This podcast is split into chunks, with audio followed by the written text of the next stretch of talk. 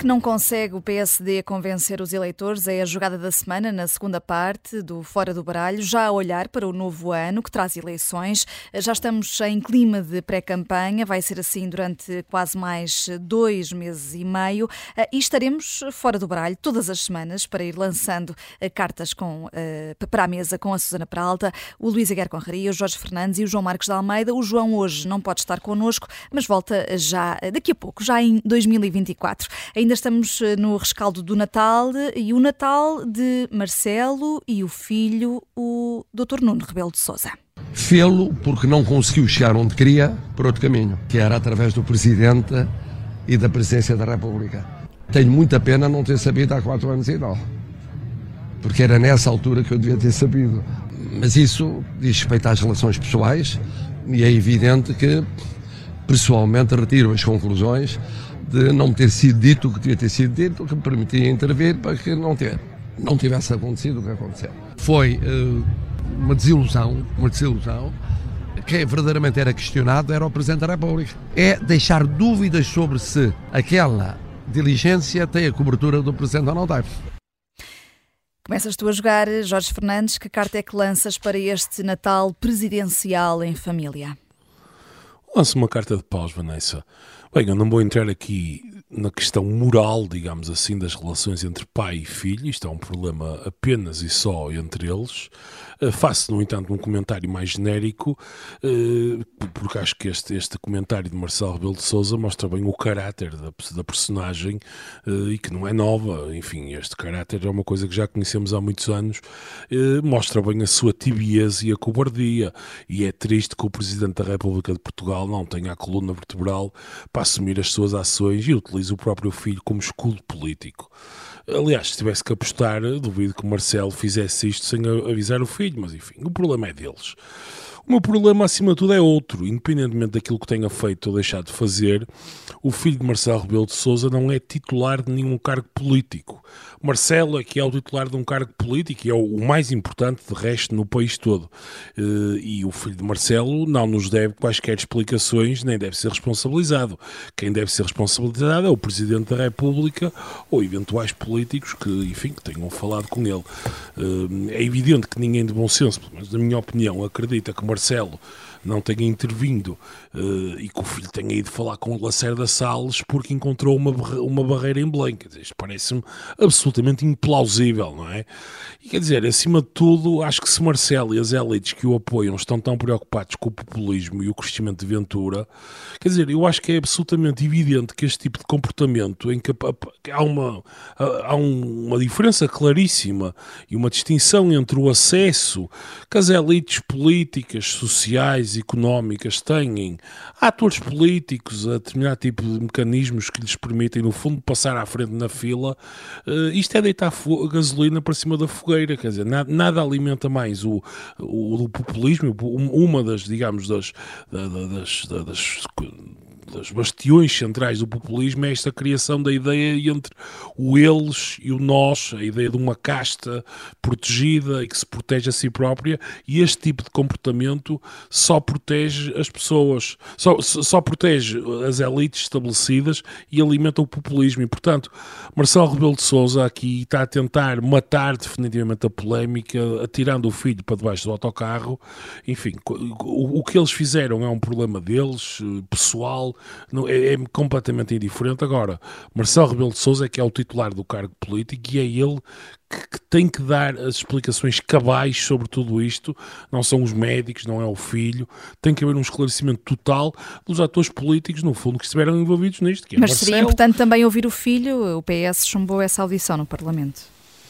Sim, quer dizer, eu, eu, eu, o filho, enquanto no fundo testemunha de tudo, tudo, de tudo, tudo o que se passou, poderia, poderia, poderia falar agora. Quer dizer, existe aquela velha regra em tribunal, eu não sei até que ponto é que o filho de Marcelo teria incentivos para dizer a verdade e não, e não que, apesar de tudo, eu espero que o filho de Marcelo tenha, um bocadinho mais consideração familiar e perceba que, apesar de tudo, as, as relações entre um pai e um filho, e aqui na parte moral, as relações entre um pai e um filho têm sempre um peso importante e, portanto, ele não iria para lá propriamente testemunhar de forma, eh, enfim, de forma completamente eh, lícita, no sentido de que, portanto, não iria testemunhar de forma completamente independente, quer dizer, apesar de tudo, iria estar a falar do seu pai, que por coincidência é Presidente da República. Portanto, enfim, eu percebo o interesse de ouvir eh, o Dr. Nuno Rebelo de Souza, mas também percebo que seria uma audição muito provavelmente que iria ser eh, pejada de, de um conjunto de, de, dificuldades éticas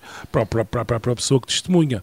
Mas quer dizer. Ah, Jorge, mas por esse critério não se ouve ninguém, quer dizer, sempre se chama alguém a uma comissão parlamentar de inquérito, são pessoas interessadas, não é?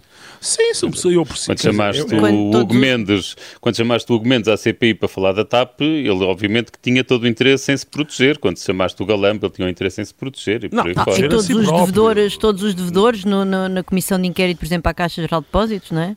Quando tu não, é chamas é verdade, as pessoas que devem é verdade, milhões de euros. Não, é verdade, quer dizer, todas as pessoas têm interesse em Têm histórias para contar e não são necessariamente a partida, Agora, a partida são, estão, estão legalmente obrigadas a ser verdadeiras e, portanto, pois. há consequências judiciais se forem apanhadas a mentir. E há certidões que são enviadas para o, para o Ministério Público precisamente se as pessoas entrarem em contradição.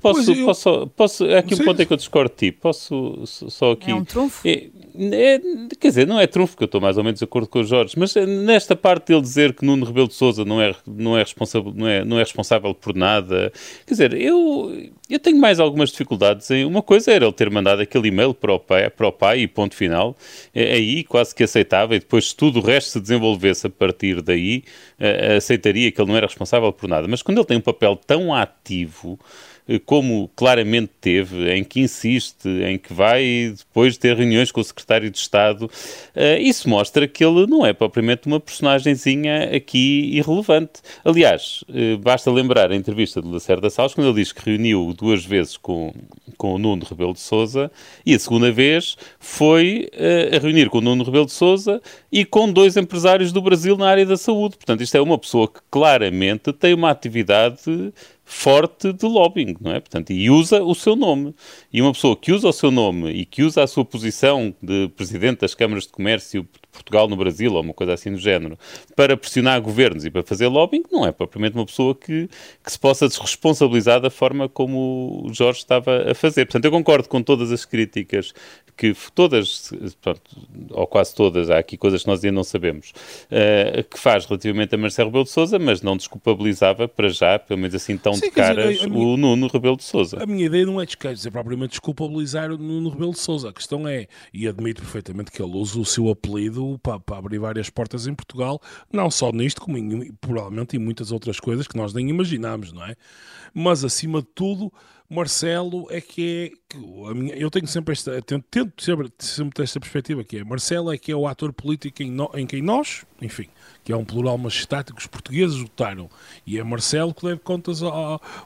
Enfim, independentemente do seu apelido, Nuno Rebelo de Souza é um cidadão privado, digamos assim, que faz lobby pelos seus interesses, como certamente haverá centenas de pessoas a fazer lobby e que, em muitos casos, usam relações familiares, apelidos, enfim, conhecimentos vários que fizeram na escola, na universidade, etc., para tentar avançar, digamos, com, os, seus, com os seus interesses. Mas, acima de tudo, o que eu queria era realmente que o Presidente da República esclarecesse isto e que a comunicação social continuasse a fazer o seu trabalho, no fundo, para tentar esclarecer definitivamente o que é que se passa e aqui. E é por isso que a carta é de paus e para, diretamente para Marcelo Rebelo de Sousa. A próxima carta é de espadas, Luísa Guiar Conraria, eh, depois dos maus resultados no PISA, estudo da OCDE que avalia o desempenho dos alunos de 15 anos, agora são as provas da frição eh, dos alunos do segundo, quinto e oitavo anos, eh, foram um descalabro na reação dos próprios professores. É mesmo um zero de espadas, não pode ser outra coisa. É, é, é, um zero porque realmente aproximamos-nos do zero. Quer dizer, quando nós temos notícias de que. Isto é, isto é tudo com base numa notícia do Diário Notícias de de há três dias uh, e, portanto, que ainda falta a divulgação oficial dos resultados. Mas a confirmar-se o que ali está, está escrito, por exemplo, em História e Geografia de Portugal, em História e Geografia de Portugal, houve menos de 3%, 3 positivas. Pá, 3% positivas, que já estamos mesmo muito próximos do zero, não é? Quer dizer, uh, imagina, podia dar como alternativa ao 3 de paus para ser aqui os 3%, mas estamos tão perigosamente próximos do zero que, que aqui é mesmo um zero de espadas. Uh, eu, eu acho que há, há, um, há, um, há um lado bom eh, disto. É um lado bom do que da divulgação dos resultados de PISA e agora destas, destas provas da frição. É que é cada vez mais impossível o, o atual Ministro da Educação e o futuro Governo desmentir o descalabro em que, que está a acontecer na educação e no ensino. Uh, e Claro que há muitas desculpas, não é? Há muitas desculpas. Há a desculpa da pandemia, há as greves dos professores, há sempre a culpa é do Passos Coelho. Uh, essa também será sempre uma das desculpas preferidas. Uh, este teste parece que foi particularmente mal feito. Estes testes uh, da frição, estas provas da frição que foram feitas online, com os sites a crachar, com os alunos a chegar ao fim do teste e a terem de começar do início. Portanto, há imensos relatos de uma enorme desorganização. Mas a verdade é que os resultados são tão maus, tão maus, tão maus, que não é possível mais disfarçar. E, portanto, pelo menos. E não o... se explica tudo com a pandemia, nem com as greves o... dos professores. Não, quer dizer. Não, não, não, claro que não se explica tudo com a, com a pandemia, com a greve dos professores, porque isto é um problema que vem, quer dizer, uh, o Portugal já estava abaixado nos resultados internacionais antes, de, antes da pandemia. Uh, portanto, uh, Portanto, não, não se explica tudo só com isso. Mas mesmo que se explicasse só com isso, isso continuava a haver eh, responsabilidades políticas, porque mesmo que o resultado fosse apenas e só por causa da pandemia, este, este descalabro, então a pergunta a seguir é o que é que fazemos? Uh, e o que é que fazemos para recuperar? E o que nós vimos é que no último ano, ano e meio, não foi feito quase nada foi feito quase sendo nada. O programa de recuperação provas... das aprendizagens é uma anedota em Portugal. Sendo que estas provas da frição foram feitas ali em maio, junho, salvo erro, e os resultados só foram divulgados agora, estes resultados eh, preliminares, eh, podiam ou deviam mesmo ter sido publicados mais cedo? Os diretores vieram a criticar eu, a demora eu, na divulgação. Eu, eu vou, eu vou ser uh, honesto, eu acho que aqui não faz grande diferença. Se tivessem sabido os resultados uns meses antes, também não, não iam mudar nada deste ano letivo. Mas de facto, mas, mas eu percebo essa reação e isso de facto vai à, à justificação que o governo deu para a criação destas provas. Lembrem-se, lembram-se que havia provas no sexto ano e, no, nono ano, e o governo acabou com essas provas e depois criou estas da frição no quinto e no oitavo ano e no segundo. E o argumento era precisamente o de fazer provas a meio do ciclo Lembre-se que há um ciclo que vai do quinto ao sexto ano e outro que vai do sétimo ao nono, a meio do ciclo, para permitir às escolas aferir a qualidade dos alunos e implementarem medidas no, para o ano seguinte. Prepararem e, claro, novas estratégias pedagógicas, lá está. E, exatamente, e portanto, claro que, que que ao fazerem, ao divulgarem os, os, resultados no ano letivo seguinte, anulam isto completamente. Portanto, um aluno que fez isto, fez a prova no oitavo ano, agora está no nono, portanto já não há planeamento nenhum para no nono ano recuperar as falhas do oitavo ano. Mas pronto, mas eu também tenho de, também tenho de ser honesto e dizer que acho que estas justificações eram todas uma treta, portanto não faz grande diferença. Esta, eles mudaram de ano precisamente para não ser possível comparar com os anos anteriores. Foi esse o objetivo e, e nesse aspecto conseguiram. A última carta desta primeira parte é de Copas e é da Susana Peralta e para Odete Santos. Foi deputada do PCP durante 27 anos, membro do Comitê Central, uma mulher combativa e de causas, Susana. Sim, uh, vou deixar aqui as minhas copas para a Odete Santos por ter sido uma mulher verdadeiramente pioneira no contexto político português, uh, numa, numa altura em que as mulheres eram, ainda são bastante secundárias, mas numa altura em que eram muitíssimo mais secundárias na, na, na, participação nos cargos políticos e Odete Santos foi deputada durante 27 anos. Um, e, e, pelas causas que defendeu, e depois vou citar aqui um, um, um discurso dela acerca da interrupção voluntária de gravidez, por causas eminentemente feministas também, não é? Que na verdade, enfim, sendo ela, sendo ela uma pessoa do PCP, é até curioso, porque o PCP tipicamente uh, vai, está mais preocupado com as fraturas de classe do que com as fraturas identitárias, mas Odete Santos junta as duas de uma maneira, de uma maneira muito acutilante e, e, e eu acho também muito interessante para o debate político. E, por exemplo, a IVG é claramente uma causa que de facto junta a, a, a, questão identitária, porque só as, só as mulheres é que podem abortar, um, com também problemas socioeconómicos gravíssimos e ela permanentemente, quando fala do aborto, fala das dificuldades de acesso e e daquilo que ela chama as penas perpétuas eh, que as mulheres se sujeitavam quando recorriam ao aborto clandestino, Sim. sempre chamando a atenção para o facto que eram as pobres que recorriam, obviamente, ao aborto clandestino, porque as outras tinham maneiras, desde logo, de ir abortar em segurança à Espanha, só que isso custava dinheiro. Uh, e depois também, uh, a Odete Santos nunca se coibiu de ser espalhafatosa de, de ser uma pessoa que tinha aquela intervenção uh, pública, que é, fazia coisas na televisão e era atriz e, e tinha aquele cabelo com aquela cor, e isso era tantas vezes tão mal visto, não é? Porque de facto.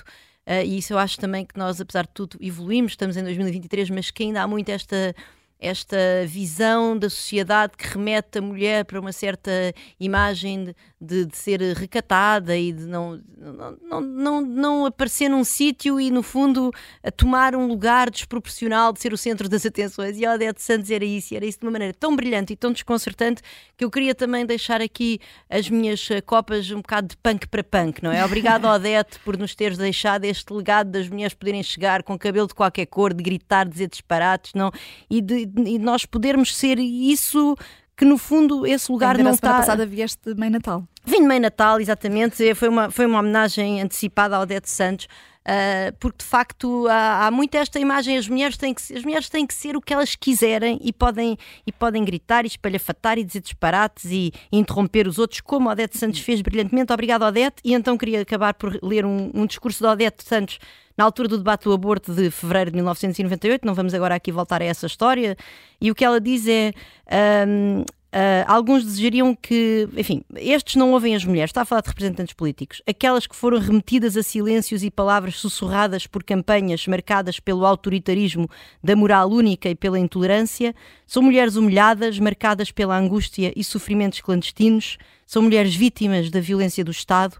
Aqui não somos mais do que a sua voz, aqui lutamos pela dignidade, disse. E são estas as palavras de Odete Santos. O Jorge Fernandes assiste uh, as tuas copas e o Luís Aguiar Corraria uh, não só assiste, como quer acrescentar alguma coisa também, rapidamente.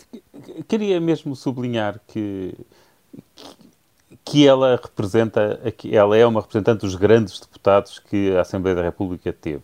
Uh, não, não foram muitos, mas foram alguns. Uh, e, e, e, que vão escasseando. De facto, quando, nós olhamos, quando olhamos para, para os anos 80 e 90 e vemos, assim, e se pegássemos assim nos 10, 15 grandes deputados dessa Assembleia, são de uma qualidade muito superior aos atuais. Aliás, basta olhar para a, já que estamos a falar de PCP, basta olhar para, para a bancada do PCP para, para ver isso. Portanto, sim, quero-me associar à, à homenagem da, da Susana. O Odete Santos merece e merece muito. Odete Santos disse. Fazemos agora aqui uma curta pausa. Voltamos para a jogada da semana já a seguir.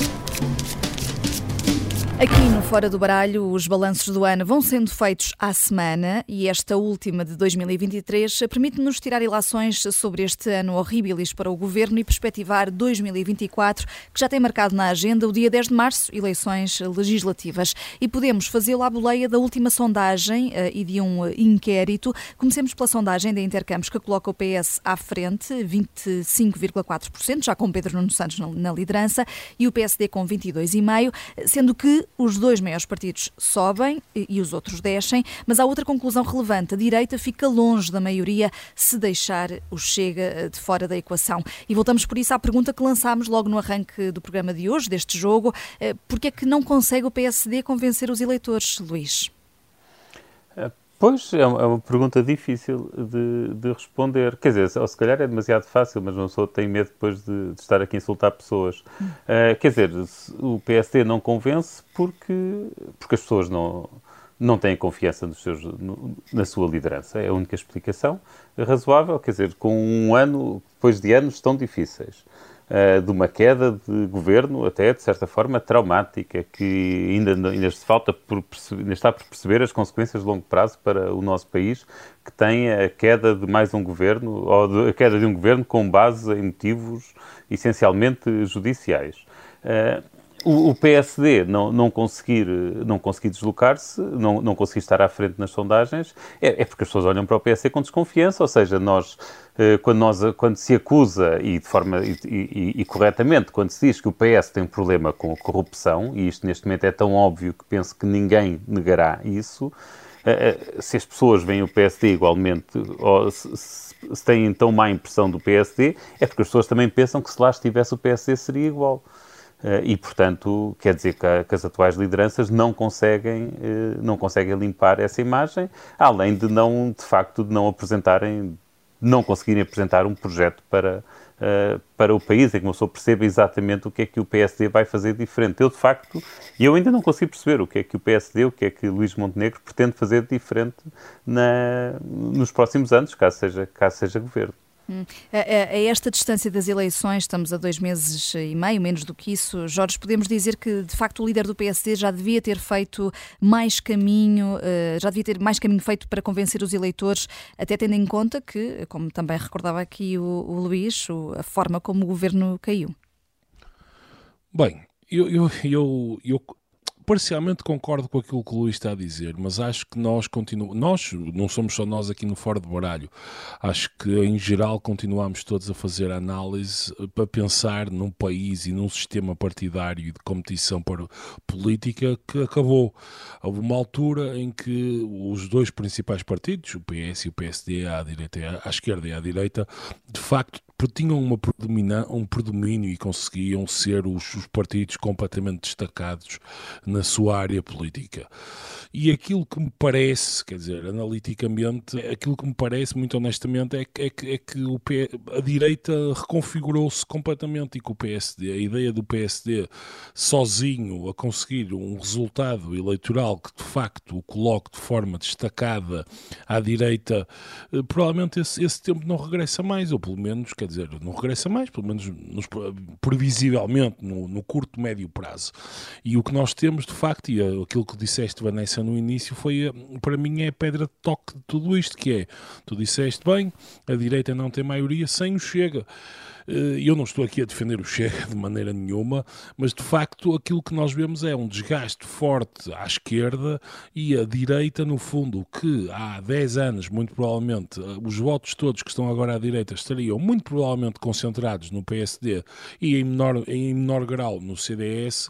Neste momento é o que vemos é uma, uma, uma, uma competição política muito mais partida e temos três, três, três partidos, enfim, especialmente o PSD e o Chega, com um resultado eleitoral muito mais equilibrado entre si, isto é, em relação a, antigamente, em que tínhamos um PSD sempre na casa dos 30 e poucos por cento e o CDS nos 8, 9%, quando a direita ganhava, e portanto neste momento as peças mudaram um bocadinho e eu, eu tenho dúvidas se na verdade se pelo menos no próximo ciclo eleitoral e no outro, será sequer expectável que o PSD consiga recuperar de alguma maneira e consiga afirmar-se como o grande partido da direita, porque provavelmente esse tempo acabou.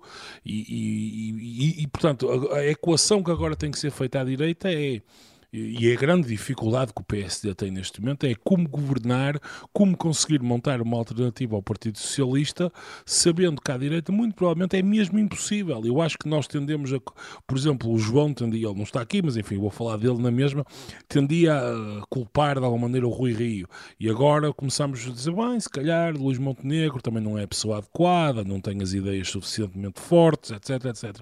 E isto não é tentar desculpar Luís Montenegro. Eu acho que estruturalmente houve uma alteração na competição política que faz com que o PSD muito provavelmente esteja não vou dizer no seu limite de crescimento, mas próximo disso crescerá mais 2, 3 pontos percentuais, porque depois tem ali o Chega e a Iniciativa Liberal, que são dois partidos que têm uma força que o CDS historicamente nunca teve.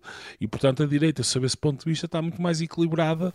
Eh, isso, claro, cria grandes dificuldades no dia a seguir às eleições, naturalmente, porque, vamos ver, se, se, se, se o Chega fosse um partido coligável, digamos assim, esta conversa não existiria a direita tinha uma maioria absoluta e, enfim, o PSD faria governo e, portanto, estaria numa posição mais equilibrada em relação ao Chega, em vez de ser um, um PSD hegemónico, enfim, e, portanto, haveria aqui uma coligação natural. Agora, o problema Mas a questão da direita... é... é oh Jorge, deixa-me fazer, fazer-te uma pergunta. Mas se o Chega fosse um partido coligável teria ele próprio a força que tem ou ele tem a força que tem por ser antissistema? Ou pelo menos durante grande parte da sua vida ter-se apresentado como tal? Não, isso é uma boa pergunta. Quer dizer, a minha resposta honesta é não sei. Quer dizer, de facto, o sistema, o, o, é, em, em, princípio, eu tenderia a, a, a pensar que, que, grande parte da força do Chega, na verdade, vem de ser precisamente antissistema. Quando o Chega se transformar, aliás, por isso é que eu acho que muito provavelmente a melhor maneira de, de esvaziar o Chega seria fazê-lo passar pelo governo num ciclo e rapidamente aquilo se esvaziaria por vários motivos, por absoluta indigência dos seus quadros políticos, incapacidade e, e por, quer dizer, manifestamente não há ideias ali e, portanto, muito provavelmente o Chega o que temos é, é, é esse voto antissistema e que, e que se esvaziará, eu penso eu, a, a curto, médio prazo. Uh, mas o problema do PSD fundamentalmente é esse, quer dizer, vamos, e no fundo nós estamos todos a discutir o PSD com o quadro analítico de um, de, um, de um sistema partidário que já não existe mais, que era um quadro pré-2019, se vocês quiserem. Quadro... Sendo que há liberais, nesta altura, Jorge, eh, que se calhar não são tão liberais quanto isso, que estão a colaborar com o programa eleitoral de, do Chega. Uma, nós contamos isso no Observador hoje também. Pessoas que saíram da iniciativa liberal. Pois, eu, eu acho que, eu, eu, antes de passar aqui a palavra aos meus colegas, eu acho que a iniciativa liberal poderá ser a surpresa negativa desta, desta, destas eleições. Havia uma, há um ano atrás, talvez, ou há uns meses atrás, haveria a ideia de que a iniciativa liberal poderia crescer imenso e poderia até tornar-se ali um bloco forte, mas tem cometido vários, na minha opinião, vários erros.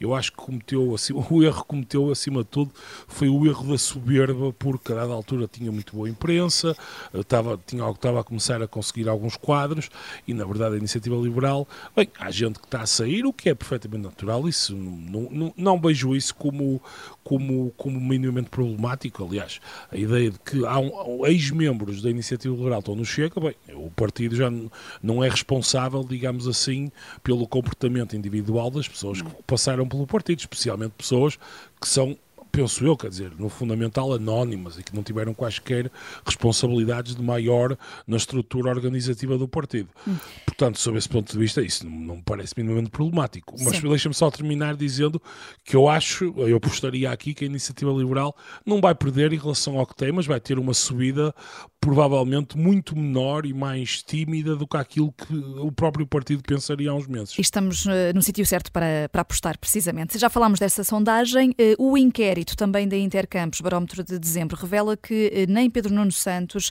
nem Luís Montenegro convencem o eleitorado. 31% dos portugueses respondem que não querem nenhum deles. Susana, estas eleições vão jogar-se nos indecisos e na, na tentativa de captar o voto útil? Uh, bom, eu, eu acho que hum, as eleições uh, jogam-se sempre nos indecisos. As pessoas que à partida já tomaram a sua decisão de voto ou que têm uma grande. Uh, uma, uma, ou que são militantes do partido, ou que têm uma pertença emocional a um partido, essas não, nunca não são essas que fazem os resultados das eleições. Quanto à captação do voto útil, eu não, não tenho assim muita certeza, porque o, as eleições que se jogaram na captação do voto útil foram as últimas, que deram uma maioria absoluta ao PS, eh, eu, eu, enfim, vale o que vale, não sou, não sou uma sondagem representativa da população, uhum. aliás, de todo, mas conheço muitas pessoas que votaram, pessoas de esquerda, que votaram no PS e que se arrependeram naquela noite, no sentido em que foi, foi voto útil, com medo do Chega e com medo do, do, do também do, do Rui Rio nunca ter sido claro relativamente à sua à estratégia pós-eleitoral um, eh, com, com o Chega. Um, Portanto, eu julgo que estas eleições vão ser menos de voto útil, até porque, pelo menos à esquerda, porque Pedro Nuno Santos é o político da geringonça e ele voltou a dizer isso, não é? Recentemente, que foi momentos felizes, já não me lembro, e também essenciais para a sua formação política Sim. e até a formação enquanto homem. Uh, e portanto eu julgo que pelo menos à esquerda neste momento há um incentivo menor para o voto útil quanto à direita já tenho tenho tenho mais alguma dificuldade de perceber, enfim, embora, embora eu julgue que, que o facto de Luís Montenegro, a questão do não é não, não é? Uh, de Luís Montenegro pode eventualmente levar um, a algum voto útil, não é? No fundo, dizer atenção que se querem que a direita governe, votem em mim porque eu com o Chega não me coligo. Vamos lá ver depois o que é que ele faz depois das eleições, se efetivamente estiver em posição de formar uh, governo. Um, eu, eu, o que eu também acho relativamente a esta questão dos líderes não, não convencerem e tal, pronto, isto acontece num período muito estranho, não é? Ou seja, o líder Pedro Nuno Santos ainda não está consolidado, não é? Um, e, e, o próprio líder Luís Montenegro para não, para... Epá, não está consolidado, mas esteve nas primeiras páginas dos jornais desde, eh, desde o fim do ano passado, quer dizer, foi no fim do ano passado que, que veio o escândalo da, Fez do esta semana um da, ano, sim. E faz um ano. É? Ah, desta semana, sim. Quer dizer, Sim, tens razão. Os eleitores têm bastante informação sobre ele, tens toda a razão. Agora, mas não no papel, não no de, papel líder. de líder e de candidato, não é? E, eu julgo que o próprio Luís Montenegro quer dizer um, não sendo exatamente paralelo, mas nós andámos sempre nesta história de, de ainda, ainda depois da demissão de Costa, ainda houve apelos da direita que volte o Passos Coelho e não sei o quê, a grande coligação da direita sob a égide do Passos Coelho, e eu acho que agora é que isso tudo está mais consolidado e portanto eu, eu julgo que no, ao longo dos próximos dois meses vamos ver estes dois políticos, espero eu, em debates e tal, e, e enfim, eu, o que eu quero dizer é que estes 31% neste momento provavelmente querem, saber, querem dizer pouco, não é? Porque de facto Sim, uh, as pessoas sim, ainda não. É, é, desse ponto de vista que eu quero dizer. Hum. Uh, e, uh, Jorge, ganhe quem ganhar, uh, estas vão ser eleições, sobretudo, de dois blocos, direita e esquerda, tendo em conta até o que as sondagens nos vão re revelando? Sim, eu acho que um dos problemas que a política portuguesa teve, e isto, isto já vem um bocadinho até antes do, antes de António Costa, mas António Costa acentuou isso. Acho que vem do tempo de José Sócrates, um tempo de. Até, até digamos, pré-José Sócrates havia, apesar de tudo, um entendimento eh, das elites políticas do centro, digamos assim, PS, PSD, sobre um conjunto de coisas estruturais. Sócrates polarizou de tal maneira a política portuguesa, a sua própria figura, etc., criando ódios e amor naturalmente, e depois Costa com a geringonça definiu completamente a ideia de a ideia de a ideia dos blocos, não é? Quer dizer, a, a, porque Portugal sempre historicamente Portugal eh, foi, tudo foi desenhado para que os governos minoritários fossem uma possibilidade muito real e fossem uma possibilidade eh, que, que, que funcionaria. Aliás, isso seria o natural agora, pelo menos na minha opinião, que se o PSD ficasse à frente nas eleições, tipo, formasse um governo minoritário, naturalmente, como o PS ao longo dos anos formou eh, durante, durante muito tempo. Eh, e, portanto, é pena que Portugal que estejamos a caminhar numa direção de polarização política eh, em que ambos os lados percepcionam o outro lado e a sua vitória como um potencial perigo para a democracia. Aliás, a retórica que vemos utilizar, por exemplo, há muito, muita parte, muito grandes partes da elite, da elite do Partido Socialista neste momento não se cansa de dizer que o PSD é igual à iniciativa liberal e, é, e que, que esta, por sua vez, é igual ao Chega. Portanto, estão a tentar fazer, amalgamar a direita toda, porque são todos como ao Chega. E isto não, não beneficia ninguém, porque o Partido Socialista deveria, ou as elites do Partido Socialista deveriam compreender que a manutenção do sistema político e partidário depende acima de tudo do PS e do PSD e que estes dois partidos é que no fundo criaram uh, a democracia tal como nós a temos hoje com as coisas boas e coisas más que ela tem, atenção. Portanto, uh, isto eu percebo que existe um certo encantamento no PS com a ideia de poder continuar no poder quase, enfim, ad eternum, mas é importante para, a própria salubridade da democracia portuguesa que possa existir de alguma maneira, uh, de alguma maneira esta rotação de poder e eu acho que uh, o facto das elites do PS estarem a tentar colar continuamente o PSD ao Chega, especialmente, não ajuda nada e, portanto, até porque descredibiliza a ideia do potencial governo minoritário do PSD. Hum. Uh, e uh, olhando para a discussão que é preciso haver uh, pública de propostas, vem aí uma campanha eleitoral. Luís, apostas numa campanha de esclarecimento sobre áreas cruciais ou, ou nem por isso? O PSD parece estar a recuar, quer no TGV, quer no aeroporto, só para dar aqui um, um exemplo, e, e, neste caso lá se vai o consenso prometido entre os dois maiores partidos. É, e o, o caso do aeroporto, e são, e, e, são casos extraordinários, mas então no, na, na, questão do aeroporto chega a ser ridículo, quer dizer, quando Luís Montenegro promete uma decisão ou promete comunicar a sua decisão para umas semanas depois das eleições, isto é o cúmulo do fugir ao rabo, de, de, fugir com o rabo à seringa, quer dizer, ele, ele que faça isso umas semanas antes para as pessoas quando votarem saberem o que é que ele quer fazer. Quer dizer, é, é uma coisa perfeitamente. É, é quase antidemocrática ele anunciar que, que, que, vai formar opiniões umas semanas depois das eleições. Se fosse tipo um, um, ano ou dois depois, é porque precisava de estudar. Agora, umas semanas, claramente que as pode tomar umas semanas antes, eh, se quiser. Eu, eu acho este caso, estes dois casos, agora acrescentámos o do TGV, problemáticos para a liderança de, de, Montenegro e acho que podem ajudar a explicar a sua impopularidade, eh, porque, porque se tratam de dois casos em que a informação está toda pública, a discussão demorou muito tempo, uh, as decisões ou, ou, os documentos estão todos eh, bem fundamentados, a transparência é máxima. Quer dizer, isto é daqueles casos em que a administração pública eh, trabalhou bem, em que o governo, em acordo com as oposições, trabalhou bem. Este, o, o Plano Ferroviário Nacional já foi discutido, já esteve eh, em consulta pública, câmaras do PSD participaram e depois disto tudo vem dizer que é preciso adiar e é preciso estudar. E isto perturba-me por dois motivos.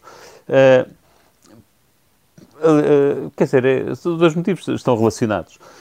Isto dá a entender que, de facto, é uma cedência do PSD ao José Luís Arnaud da ANA.